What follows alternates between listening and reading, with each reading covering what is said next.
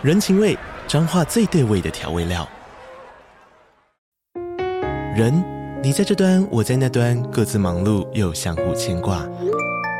情，街角的吵杂声传递温暖与思念。味，是从每一个转角飘出的乡愁。这里是彰化县政府 Pocket 节目《彰化早咖》，我是主持人内克。从彰化大小事各具特色到旅游攻略，透过轻松有趣的访谈，带着大家走进最在地的早咖。准备好了吗？彰化的故事，我们说给你听。以上为彰化县政府广告。我觉得你好厉害哦！你什么东西拐到最后面都会讲到赚钱这件事情。一定有，我，我觉得好厉害，这个、重要，这真的好厉害。我觉得这是真的是，是很多的产业死亡都是跟他们赚不到钱有关。产业赚不到钱，人就会离开。人是，尤其我们在做内容产业，人是很重要的。所以我想尽办法，都是想办法让大家活得比较好一点。你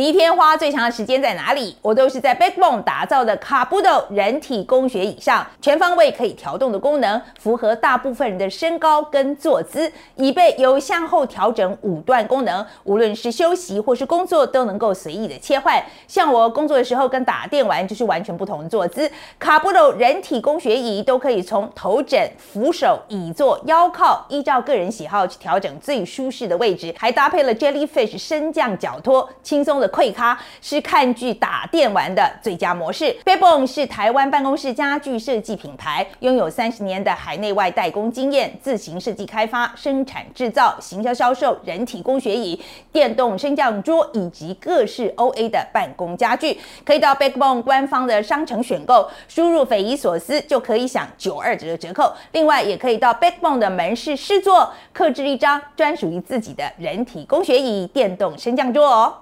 大家好，我是范志斐。嗨，我是路易莎莎。哎，欢迎收看《匪夷所思》。那今天阿宇想知道，我们请的是志奇七七。嗯哼，七起来。志奇呢，是我们 YouTube 界，我觉得是现在时事型网红，嗯、大概。就是第一名吧？对啊，他说第二，名有人说会是第一。了，阿姨你敢吗？你应该是最有资格跟他叫板。因为我觉得国际新闻里面，我应该算是第一品牌。OK，我自己讲没关系吧？不、嗯、，Anyway，我们请志祺来哦。我自己先讲了哈，我最想知道的是第一个，嗯、就是他们的制作节目的 SOP 是什么？大家都日更嘛？对，大家都日更嘛。因为其实日更的压力非常大的，所以我也想知道说，哎，同样碰到一个另外一个也是做时事型的网红，那他们的。哎，操作模式是怎么样的？好、嗯，这是第一个。那第二个是他们真的很会赚钱，这一点我真的自叹不如。嗯，嗯，所以我很想要知道说，怎么有办法能能够赚这么多钱呢、啊？嗯，哎，阿姨之前不是还有传一个就是纽时的那个 opinion，就是说，呃，因为追求点阅，然后想看看，对吧？对对对，然后另外也想要知道说，比如说，呃，点阅率这件事情，流量这件事情。对他的影响怎么样？因为我说实在，我我常你心情会不会因为点阅数我我会，我其实会受影响。我承认我会受影响，但是我常常跟我的我们的同事们、伙伴们讲，呃。这个东西不是最重要的东西，我我要不不停的强调这件事情。那我在跟他们强调的同时，是在跟自己洗脑，就是说，其实流量没有那么重要，没有那么重要。OK，可是我也不知道说，呃，我这个态度对不对？因为我常常有一个质疑，就是说，没有流量的东西，但我又坚持要做。嗯是不是太任性了？OK，嗯，好，那我有几件事情，就是大家知道志祺日更，然后他有尝试了很多东西，我想知道他的创意怎么来。就像阿姨讲的，嗯，会不会有枯竭的时候？会不会有创意枯竭的时候？然后组织这么大一个团队，有这么多人要养，那背后的压力怎么样？他怎么样做到财务上的平衡？然后第二件事情是，就是。他的多角化做得这么成功，他在商业上为什么这么多的想法？这件事情我也想知道。那最后一个就是，其实他有一些争议，就是大家有时候会说，哦，他的言论太偏政府啊，都一定都是因为他收到政府的标案，所以有些话他不能说。所以我会想好奇，就问问看他，他要怎么样取舍在达标案或是拿一些业配的情况之下，又能维持频道内容的独立性，对啊，不是不能有意见，但是这个意见不要影响到你在节目上。等呈现的内容这件事情，我想问问看他是怎么处理的。OK，好，我们来看看志奇怎么说吧。来，志奇先跟我们观众打个招呼。嗨，大家好，我是志奇。哎，好，来，志奇，我想哦，我们的观众跟你们的观众应该有一些重叠了，嗯、应该都呃，我我相信蛮多人看过的。OK，那你觉得我们两个算不算竞品？我觉得广泛来说，就是在抢夺注意力的都是竞品。就是对于如果我们是注意力市场嘛，然后我们在占大家的时间，嗯、所以广泛来说是，但。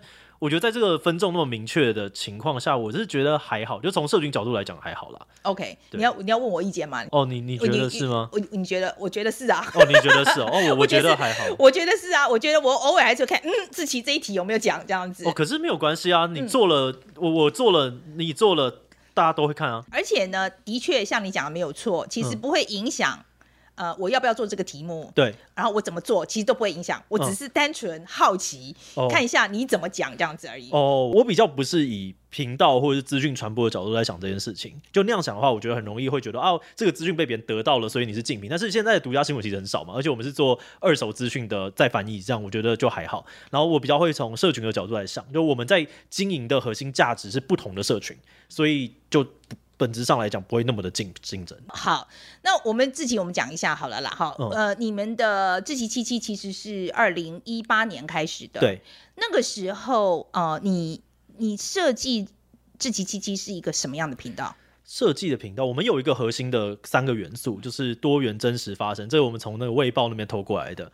那多元就是我希望它是呈现比较多不同的观点的讨论，然后再就真实是我们尽可能去查证这个资讯，我们可以确保它，或者是我们让社群进来能够一起帮我们监督这个资讯的真实性，然后再就是发声，我们可以协助一些那个时候还有比较多主流媒体的这个存在，但我们能够让一些社会上面的施政者可以传递这个资讯，所以那我们设定了这三个原则。所以其实听起来，因为你说你超卫报的嘛，对不对？对对对对对。那它是新闻频道啊，他们是一个媒体，没错。对，它是个媒体啊，所以说一开始你就是想要做一个时事的。频道。对，一开始我们就想做时事频道，我们想做社会讨论，因为我们本来是做设计公司嘛，所以我们那时候就在做很多的社会议题的讨论，所以我们比较能够站得出台面，跟我们知道怎么处理的就，就就是这一些事情，所以我们才这样子出发。嗯，那你为什么觉得那时候做时事很重要？嗯，我觉得随着社群媒体的不管是演算法或者什么东西，它让分裂变得比较严重。那我觉得在分裂越来越严重的时候，有一个地方能够凝聚大家。是去讨论到不同意见的，我觉得这个东西的价值会变得越来越高。然后第二个是我自己在很大的时候，到了大三才接触到社会议题，然后对我来讲是很冲击的事情。我从小就是一个乖孩子，读书，然后接触到社会议题的时候，突然有一种哇，我以前学的事情跟现在在社会上面怎么隔得这么的遥远？那我觉得那个事情对我的个人成长其实有很大的启发。就因为王家读更案的事情，我成长了很多，学到了很多，所以我就在思考说这件事情有没有办法更早发生。如果今天呃大家都是你说国中生啊、高中小学生，他们都在看 YouTube，那我没有办法让这个启蒙的点，其实他从国中就开始。那我认为这件事情对整个社会的帮助是蛮好的。然后再来就是这件事情，它也是我觉得它看起来是有办法让我赚到钱的，所以我就开始投入做它。OK，可是你刚刚讲了，就是说其实其实初衷之一是要、嗯、呃凝聚。No no no no no，你刚刚一开始讲的时候是社会的凝聚力，right？呃，不是凝聚力，嗯、是社会有一个地方能够传播这样子的资讯。OK，所以你觉得，呃，就是我们的社会那个时候缺乏一个可以传播的，还是多一个？就是我，我不会觉得缺乏，因为这些事情管道都存在。嗯但是有没有一个别的表现形式？嗯，就在那个时候，我看到 YouTube 它即将崛起，在二零一六年的时候大爆发，开始呃，二零一七年大爆发。但我在二零一六年的时候认识阿迪，所以我就觉得说，哦、呃，这个东西看起来未来趋势，可是现在没有在这个趋势里面这样子的位置，那我们是不是有办法在里面做一些事情？嗯，好，那听起来我觉得你那时候是想做一个不一样的东西，对。没没有错吧？这个就没有错了啊！就、哦、想做一个不一样的东西，因为这个跟我的这跟我初衷又不大一样。OK，因为我的初衷是因为我觉得在电视的时候，我的讯息出不去。哦，这个是没有错的。对，我觉得讯息出不去，所以必须要换一个方式做这样子。嗯、好，那我觉得对你来讲就很重要，就是说做一个新的东西嘛，right？好，那在做的这个过程里面，其实最最痛苦的是什么？最刚开始的时候，刚开始、哦、最辛苦的是最难的是什么？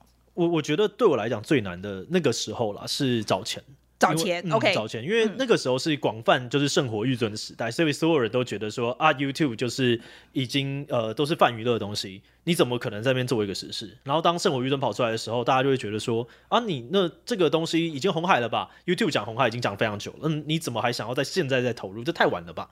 所以你要找到那么一大笔钱，尤其是时事，我们一开始就想要做日更，这笔钱真的蛮大的。对于那个时候我们的来说，真的很辛苦，所以花了一年多才把它找到，然后也把我自己的身份从一个执行者变成一个可以演出的人，然后开始做这样子。嗯，那时候你刚我们刚刚有谈到说，一开始第一笔钱你设定是要找一千万，对，我们要找一千万，烧烧两年。是，其实，在自媒体来讲，算蛮高标的，对不对？算高标，因为我们一开始就想日更嘛，然后我们一开始的规模组织就比较大，我们要有主编，我们要有剪辑，我们要有很多的写手，不是我来写这样子。嗯。嗯你看哦，像我就刚刚就讲到说，其实，在讲到自媒体的时候，最难的时候，嗯、如果人家问我这个问题，嗯、我第一个想法就不会是钱，嗯，因为我的经验就不大一样，对，因为我的路子是一开始的时候会去、啊、大人的力量，是因为 LINE 来找我，哦，他们就说他们要做一个国际新闻的东西这样子，所以。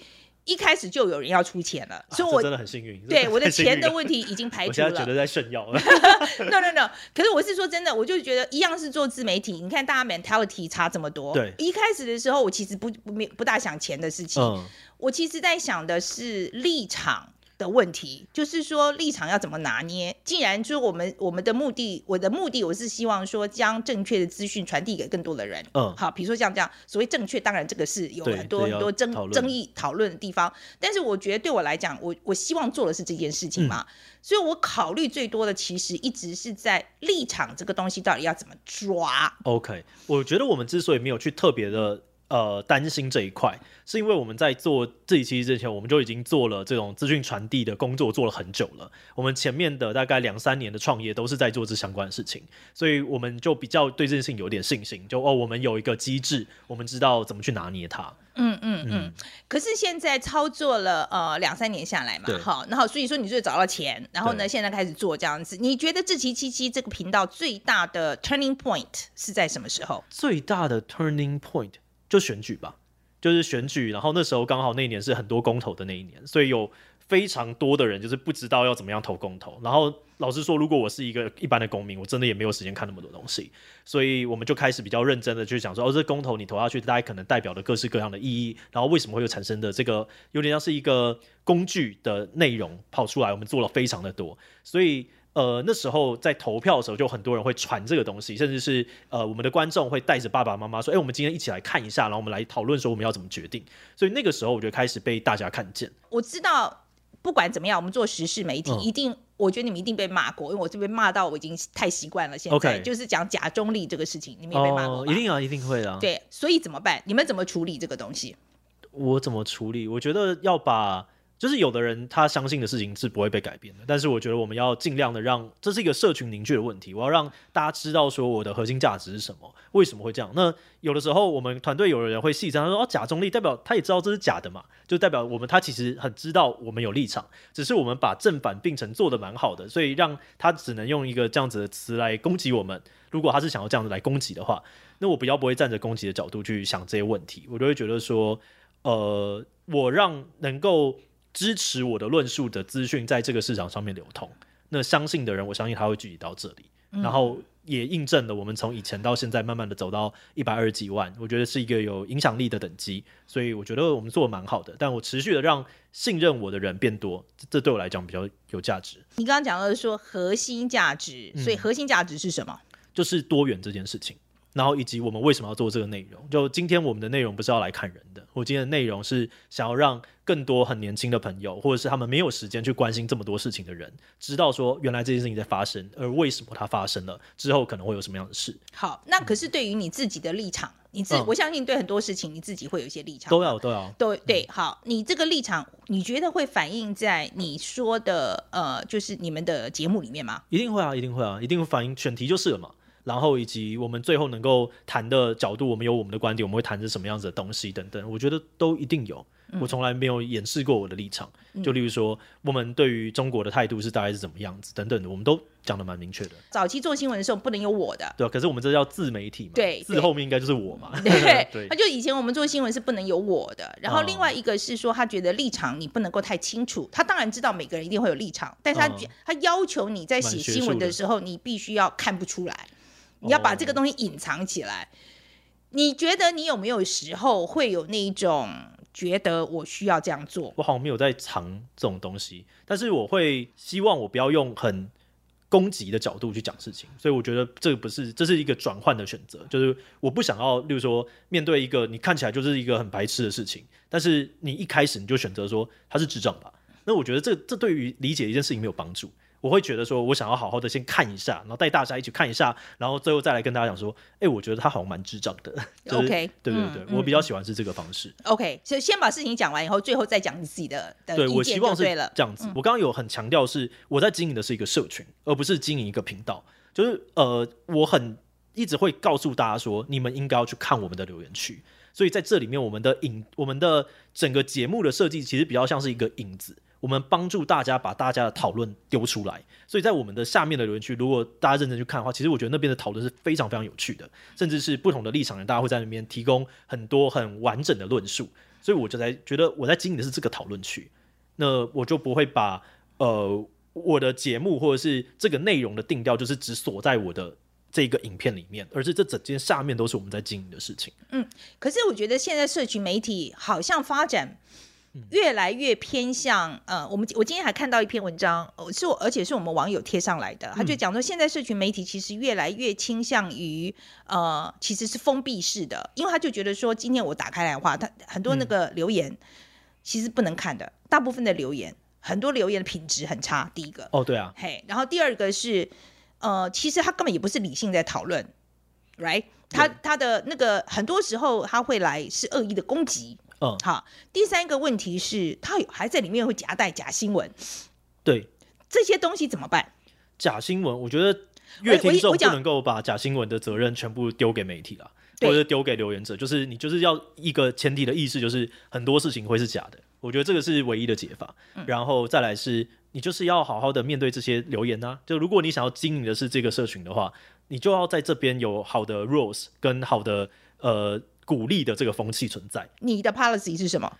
哦，我还真的要回去查一下。哎，那我是觉得我做的偏少了，就我比较是靠社群的力量在做这件事情的。但我们有，例如说攻击性的东西，你只要是攻击，我觉得按照 YouTube 的管，我我比较是用 YouTube 的管制。哦，你就你就乱攻击人啊，我就要按检举啊，你就是。乱在那边就是散布你真实明确的假讯息，这个、嗯、YouTube 上面也有规则，就是要我检举你。我觉得按钮发明出来就是要按的，我就会真的好好的给它按下去。你觉得趋势是会往哪边走？就是说，网络网络言论一定是极化。可是对于像我们这种，就是我们自媒体，嗯、我现在的问题就是这样。我就是说我，你觉得趋势是我们要越管越多呢，还是要越来越放手？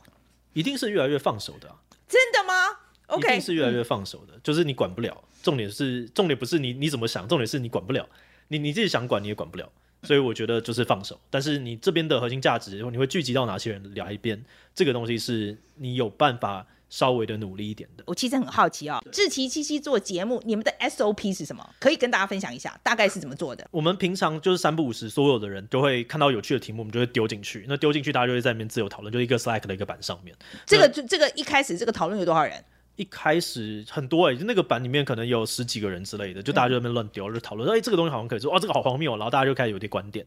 那有了观点之后，有一个人会搜集起来。那每周一的时候会有一个例会，我们会决定说，这周大家要写什么样的题目。就一个礼拜就决定这个礼拜，礼拜一就决定这个礼拜全部要跑的东西的。呃，基本上差不多，那可能八成以上决定好了。那这里面我就会讨论一些比较多是慢时事，我们其实做真的很快时事做的很少，所以我们就开始决定谁可以写。那有的时候是 A 提供一个题材，但不知道怎么样完稿嘛，那可能。B 这会跑出来说：“哎、欸，我这边有一个观点，那 A 加 B 就可以凑一篇，所以我们就把它整理一下之后弄，然后这个就开始写稿，那就有大纲嘛，然后过审，然后过个可能两三次，然后写到精稿，然后主编再过等等的。然后时事的话会另外一个，时事的话是大概礼拜三的时候他们会选题，然后在十礼拜三的时候写一个时事这样子。我们还有很多人就是专业的外稿，那他们就是完全没有印在我们团队里面的，他就是在外面，所以他们就会可以很长。例如说，我们今天丢一个。”呃，大英博物馆就是为什么它现在是受到了一些争议？那这个东西它可能可以花两个礼拜、三个礼拜，慢慢的把它写出来。我们也觉得，嗯，这样蛮好的啊。嗯，那我们这个样子的团队，我记得应该有三四十位以上。好，对，这就是在讲到，就是说我下一个想要谈的，嗯、就是说现在这个创意团队要大家一起合作，对。可是我觉得创意人才呢，嗯、呃。就是我今天我觉得一个人要创业，他当然就是个人的个个人特质通常都比较强，对，那他的工作方式可能也不大不大一样。OK，所以这样这么多不同的创意人才在一起工作，你这个做老板的怎么样怎么样协调他们？还是你也不用管这个事情？大部分营运我其实比较少管一点点，但我、嗯、呃，但因为我过去我管过一下设计啦，所以我觉得核心是这这是一个有这种程度，其实就是专业度的问题，就。好的创意人才，他们是真的对自己的产出品质跟时间是可以稳固的。然后再来是你要有一些机制跟工作流程去协助他们。就例如说，呃，创意的发想面不是每个人都那么擅长找题材。那这个机会探寻，它其实是一个独特的专业，你应该要让不同的人来合作或协作。所以呢，我们刚刚讲到那个板，这个就是一个机制。今天你不擅长想题材没有关系，我们有一群人，大家这边乱乱丢嘴炮，它会自然的发生，题材就被整理出来了。然后这个是一个机制的问题。所以再来呢，我们在机制的面上里面有机会帮忙把它变成一个好的大纲。我们在呃，团体的讨论里面，大纲可能基本上就快产生出来了，至少问题意识会产生完。那问题意识产生完之后，剩下的就是落实的问题。落实，那这个就回到不是什么创意的问题了，它已经是专业的问题。嗯、你就是把它写出来，然后你可能好，你又没有办法再写出呃我们的观点的话，主编会帮忙，或者是其他的计划写手会有团队的机制，他们有一个讨论例会，他们就可以把这个东西产生出来。所以我觉得。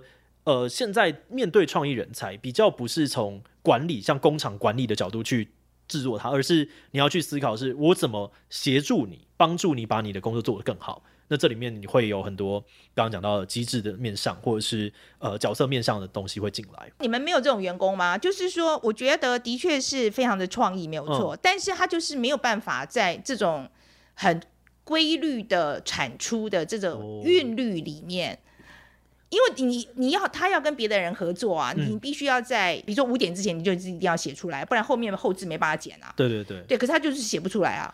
哦、虽然他平常有时候写，如果如果真的准时写出来的时候就写的很好，这样。可是问题是，他就是五点交不出来，常常而且是常常。哦、像这种人你会用吗？嗯，我们就会把它不要放在是 routine 的位置上。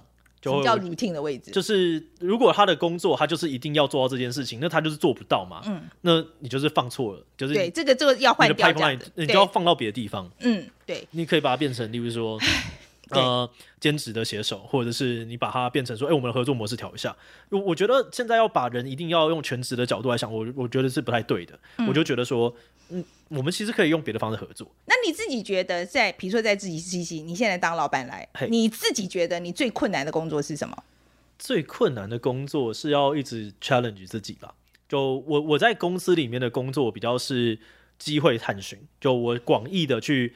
了解这个世界在发生什么样的事情，然后建立资源，在万一公司需要我的时候，我可以把它带进来。就是有有些是预见的，就是未来的型的。就我看到这个机会，我觉得，哎，我们应该要来讨论一下要做。但是你不能够把所有你看到的事情都带回来，所以你要自己有一个辩驳，是这个东西有值得我要来讨论吗？这个东西合理吗？这个东西带回来会不会影响到什么？就是你这边要有一个小小的，就是加油门跟刹车的一个平衡在。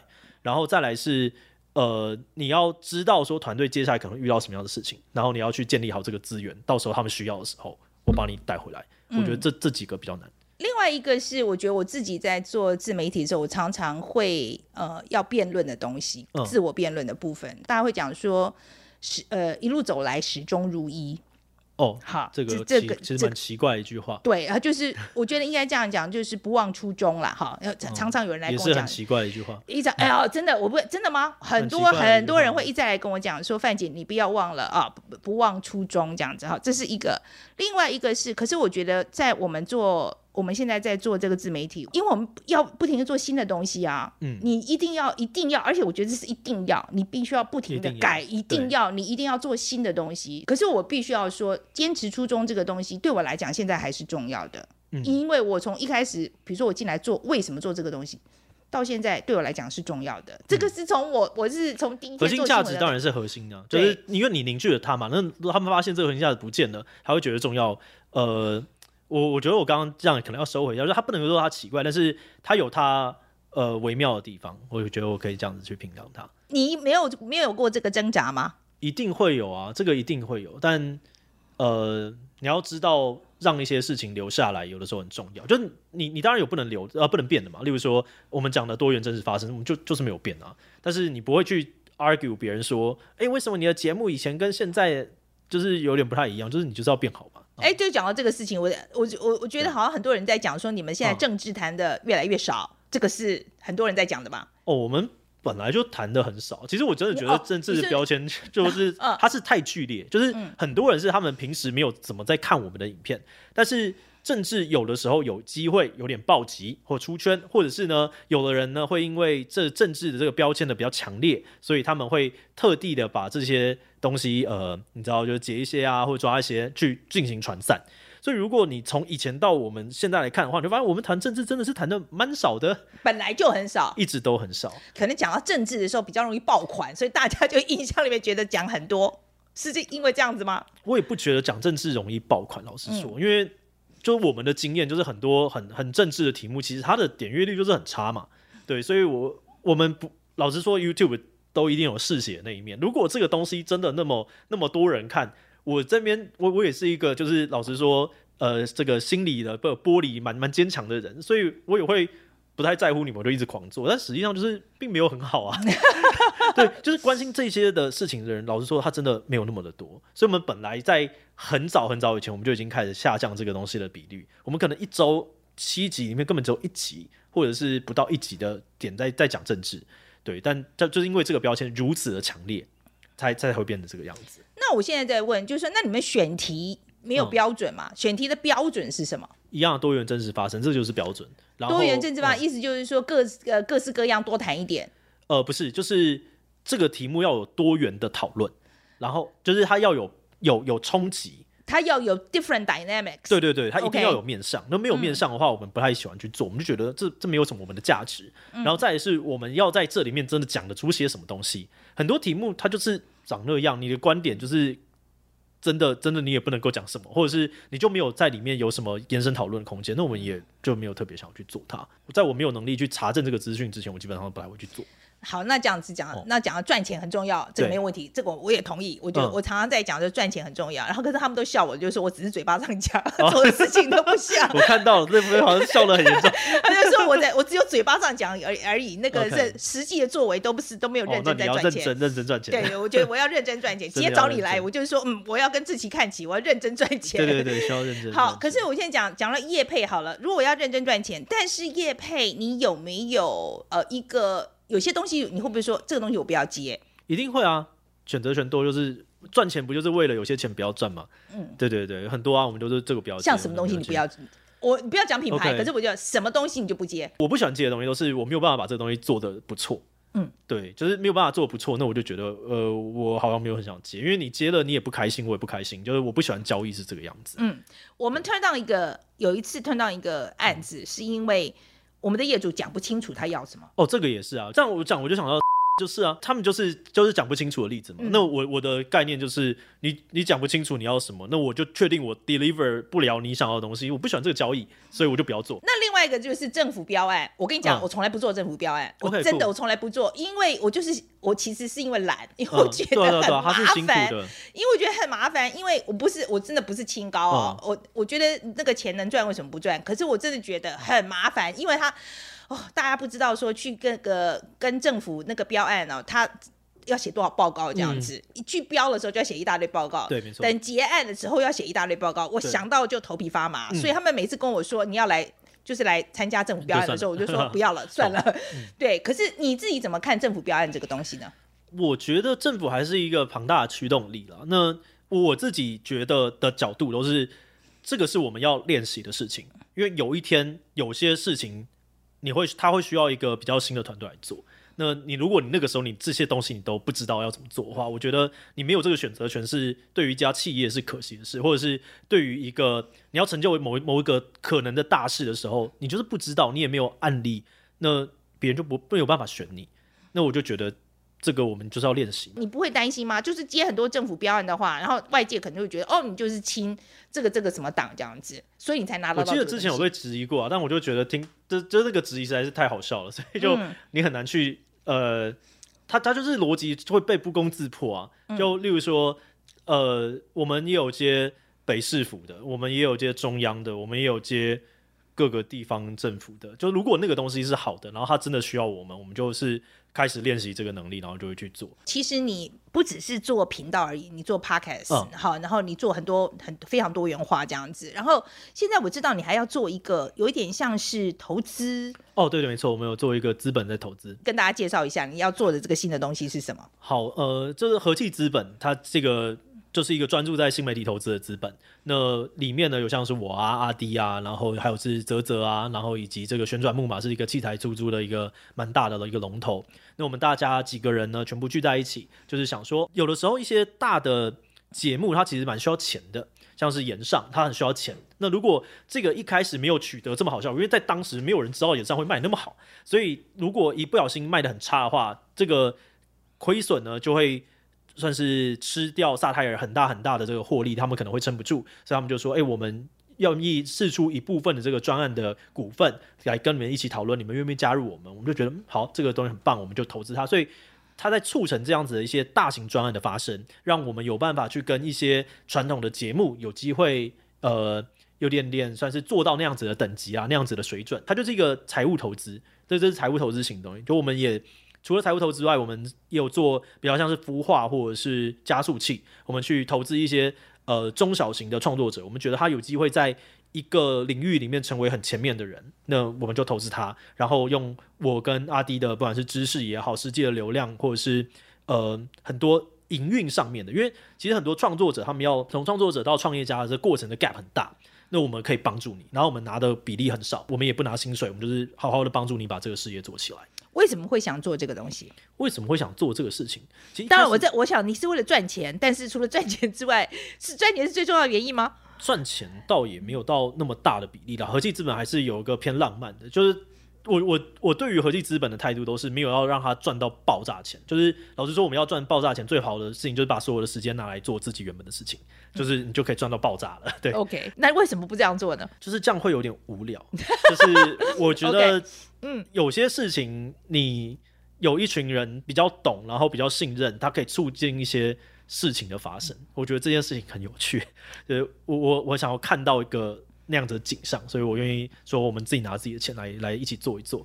然后再来是一开始其实也没有想要投资创作者啦，坦白讲真没没想那么多，都是因为我们做协会嘛，我们就在帮助大家。然后就是真的是大家就一直问我们这些公司的事情。然后他就，我就跟他讲说，哦，你要怎么做？你要怎么做？你这个东西缺什么？那个东西缺什么？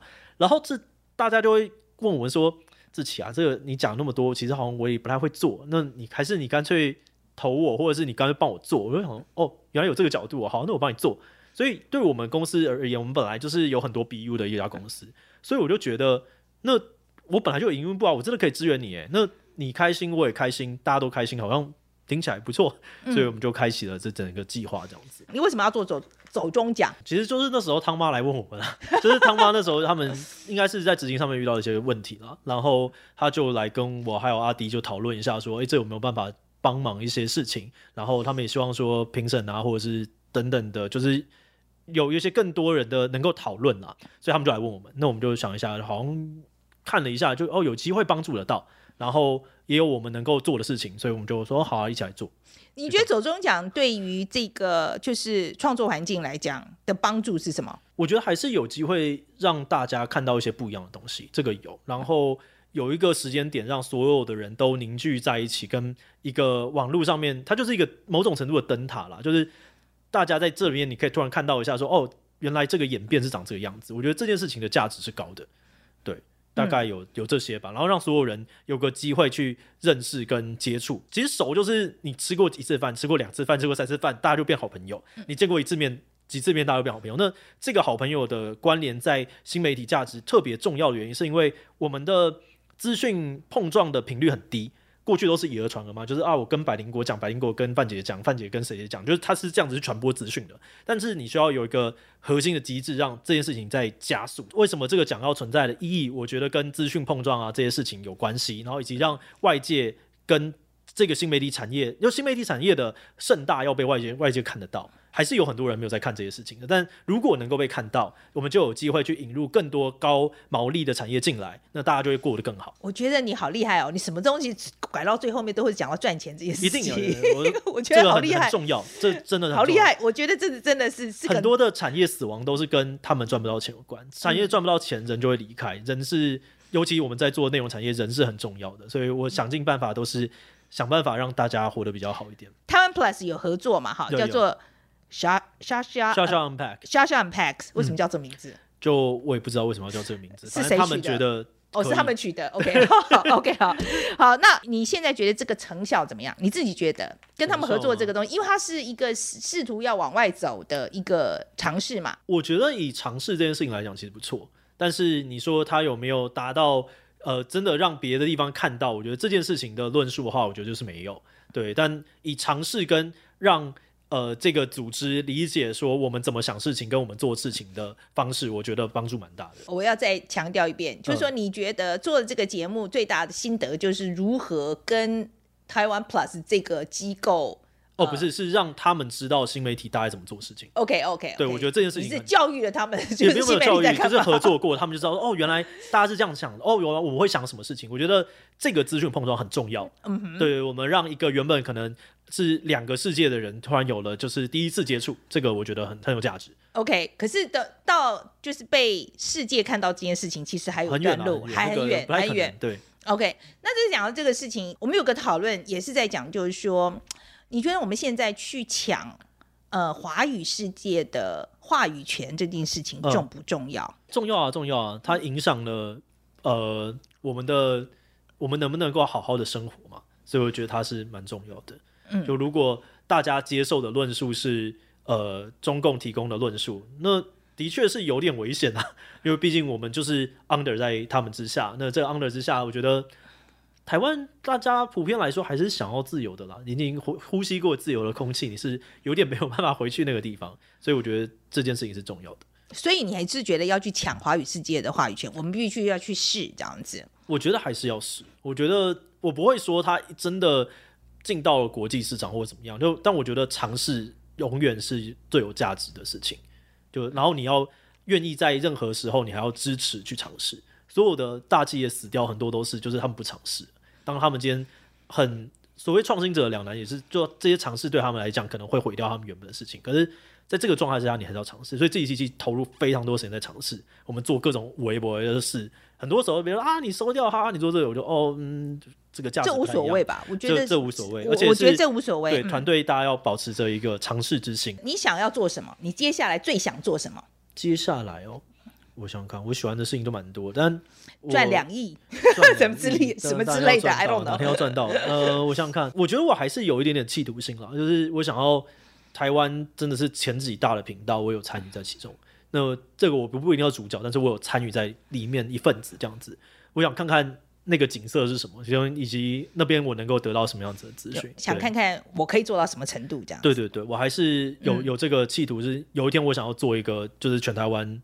前几大的频道是讲起来有点煽情，但是反正就是说，我希望在这个之上的时候，就是我的员工是活得比较舒服的，就是我们还是有花很多时间想办法让员工是过得比较比较好的，但是这件事情我觉得要做到，不然做这个没什么没没什么好的。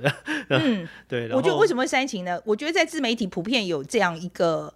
我觉得大家其实这个蛮蛮共同的，共同性蛮高的。哦、对啊，因为大家都年轻人嘛，嗯、对年轻人好一点合理吧？对我我真的觉得，然后因为我觉得自媒体，因为呃，我们其实团队其实我不知道你们可能比较大，嗯、可是我我觉得大部分的自媒体团体其实都很小。对对对。然后大家天天就是工作就是这几个人，而且是、嗯、而且很扁平嘛。对对对。我我觉得这个跟传统的媒体或者传统的公司的结构其实是不一样的。嗯、我虽然是老板，但是我跟同事之间做的事情可能不会像以前的差别那么大，对对对对，所以我觉得照顾自己的员工这件事情在自媒体里面是很重要的。嗯、对，没错，因为大家人留下来才有好东西啦。我觉得经验是很难复制。然后我觉得还有一个想做的，就是有有一些真的是大的事情，就是那种你说像炎上啊、五口的这种线上化，就这些事情，我想要让它发生，就是我想要参与其中，让它发生，或帮它变得比较好一点。我现在好好好，嗯、那我现在马上就有那个，你现在帮忙嘛，好，来行动代号二零二七，帮我们推一推。那你现在我要先跟大家讲一下，跟大家讲一下有什么，你看到什么好了，你可以称赞一下我们好了。好行动代号二零二七基本上是一个制作蛮蛮精致的一个节目，就看得出来在后置上面花了蛮多的心思，不管是内容啊，或者是后置，都做了很多事情。然后我觉得里面是有呃，我我们在讲说一个好的节目可能要包含娱乐点、知识点跟共鸣点。我觉得。《行动代号二零二七》至少第一集的时候有很努力的要做到这三件事情，所以你在里面你可以看到说，哎，对，如果这件事情要发生了，我们怎么做？我们可能会遇到什么样的状态？因为你如果你都没有办法知道接下来会怎么发生，你当下你就是只能手足无措，你只能做一些别人演别人已经规划好的事情。那我觉得这件事情有点可怕，所以我觉得站在一个让自己变得比较。全知全能，或者是站在一个资讯补充的角度上面，这个东西花你，我记得应该是十七十七分钟吗？我有点忘记，十四分钟，呃，十四分钟，对，就是十几分钟的时间，好好看一下，这没有什么亏的，所以我会蛮推荐大家可以看一下。我觉得我好像有点强迫你做这件事，没有没有没有没有，我有看啊，我有看，我有分享，我有跟他，哎、欸，这个做不错，对。OK OK，好了，今天就差不多到这边了。好，阿姨今天听完，你有什么感想？我先讲啊，我其实最重要一个感想就是说，我觉得在我们这一个圈子啊，真的常常碰到，比如说是呃创意型的人很多很多，然后我们新闻界里面啊，就是新闻型很很敏锐的人非常非常多。但是我必须要说，我对志奇的第一个印象就是他真的是一个 CEO，我觉得他真的是在想管理很多啊，呃，比如说怎么样管理，他想很多，比如说如何帮公司找到更多的资源，如何赚钱。对，可是我觉得对我来讲，我可能一出去，大家一看到我的时候，会觉得我是一个创意人，我想的是内容。嗯，好，他，我觉得我相信，我觉得大家对我的印象不会是第一个，就是范琪斐真是一个好的 CEO，很会赚钱的人。我觉得这个，我我觉得我我可能应该不是给人家第一印象是什么？没有可能，就是不是。OK，好，那呃，好，我觉得这个我回去好好反省。可是我觉得志奇就让我觉得他有在想哦，我觉得我所谓的说很像 CEO 的原因，是因为他会很有前瞻性的在想这个东西，然后他会呃很。仔细的去思考资源怎么样配置啊，他会很仔细的去思考，比如说员工的福利的问题这样子。嗯、我觉得我好像真的想太少了.相较之下，相较之下，我觉得我在这方面应该要多努力一点。OK，其实我印象最深刻的是，就是自己的频道我有跟嘛。那其实他们的涨粉涨得非常快，这跟他的商业规划非常好这件事有一个关系。那他在多角化的经营上面这些事情，我觉得这些尝试有成功有失败，但是能推得这么远这件事情，我觉得令令人蛮惊讶的。我希望我们今天的专访应该是有呈现他的这一面给观众看。那其实再来还有一点让我蛮惊讶的是，其实他对于挑战什么的是蛮。开放的，而且它是不断在吸收新知。像阿姨今天开场就问一个非常辛辣的问题：“你觉得我们是竞品吗？”其实我觉得他回答的也蛮好的。我觉得蛮好的啊，他、嗯、对啊，我觉得蛮好的啊。那就是我觉得今天没有问到任何问题。嗯，而且其实他讲到一个蛮重要的观念，就是其实 YouTube 有时候大家会觉得说：“哦，这个是我的商业机密。”可是我觉得他现在在包含呃，他跟瓜吉上班不要看他们做走中奖的合作啊，包含这些投资的东西，其实都是在促进一个健康的产业环境。我觉得这件事情蛮重要。另外一个，我觉得也要再提出来讲哦，因为这个跟我在传统媒体的呃关系，就是跟同业的关系，其实蛮不一样。嗯、我们在传统媒体的时候，其实跟同业之间的那个竞争关系是绝对大过合作关系。你会跟有台记者？呃，我我觉得会很好，但是的确是竞争关系是永远在那里，那个压力非常大。因为在以前，我觉得我们跑独家的这个压力是非常的大，但是在社群的环境，在自媒体的环境，其实就像志奇讲的，能帮忙的时候，我们都一定会彼此帮忙的。嗯哼，我觉得这个氛围非常非常的不一样。嗯嗯，所以我就觉得说，今天呃跟志奇在讲的时候，我就觉得哎，没有错，不是只有我一个人这种感觉而已。其实志奇也是啊，你看他，他就说啊，也需要他帮忙，他一定会做啊。嗯，那今天我们就讲到这里啊，然后欢迎大家来留言，看看你们对于志奇啊的今天的跟我们的这个访谈感觉怎么样？留言告诉我们，然后对我们的频道有任何意见，也请欢迎来留言告诉我们。那如果喜欢的话，订阅、按赞、分享，懂内，谢谢大家。